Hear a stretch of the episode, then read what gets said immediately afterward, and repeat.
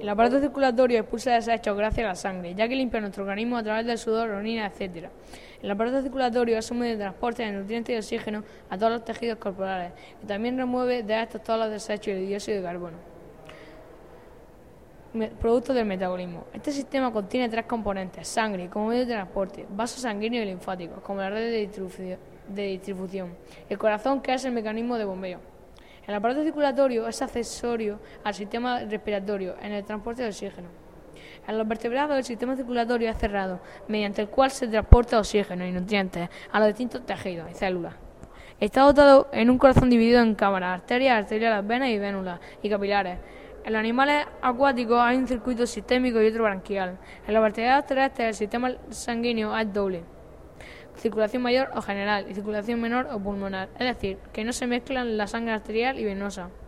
El corazón de los peces presenta dos cámaras, un aurículo y un ventrículo, dos aurículos y un ventrículo de y reptiles. El ave y mamíferos es tetracameral, dos aurículos y dos ventrículos, y con una serie de válvulas cardíacas. Los peces poseen un corazón lineal. En la mayoría de los peces el corazón está ubicado inmediatamente hacia atrás de la branquia. Entre los peces óseos superiores que tienen coberturas branquiales, condición perculada, el corazón está situado muy por delante en el cuerpo, en comparación con los tiburones y rayas. En unos cuantos peces se puede observar un gran desplazamiento del corazón hacia atrás, como sucede en los peces pulmonados. La temperatura normal del, del humano es de 37 grados centígrados, como oscilaciones fisiológicas alrededor de esta temperatura que son completamente normales. Habitualmente la temperatura sigue un ritmo cardíaco, de modo que es algo más baja a primera hora del día, en torno a las 6 de la mañana, y alcanza su máximo entre las 4 y las 6 de la tarde. A esa hora, temperaturas de hasta 37,7 grados pueden ser perfectamente normales.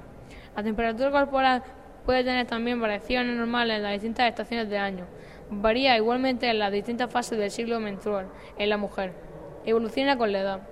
La sangre lleva glóbulos blancos y glóbulos rojos. La sangre representa Mm, la sangre representa aproximadamente el 7% del peso de un cuerpo humano promedio. Así se considera que un adulto tiene un volumen de sangre, volemia, de aproximadamente 5 litros, de los cuales 2 a 7 litros con plasma sanguíneo. Las plaquetas, mm, las plaquetas, fragmentos celulares pequeños de 2 a 7 um de diámetro, ovales y sin núcleos, se producen a en la médula ósea a partir de la fragmentación del citoplasma de los megalocitos, quedando libre a la circulación sanguínea.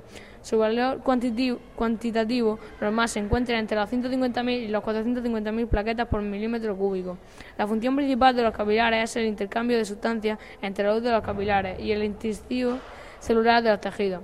Solo el 5% de la sangre se encuentra en la circulación capilar y eh, con un volumen tan pequeño de sangre se asegura la función de intercambio de sustancias. Estas sustancias son nutrientes, gases y productos de finales de metabolismo celular.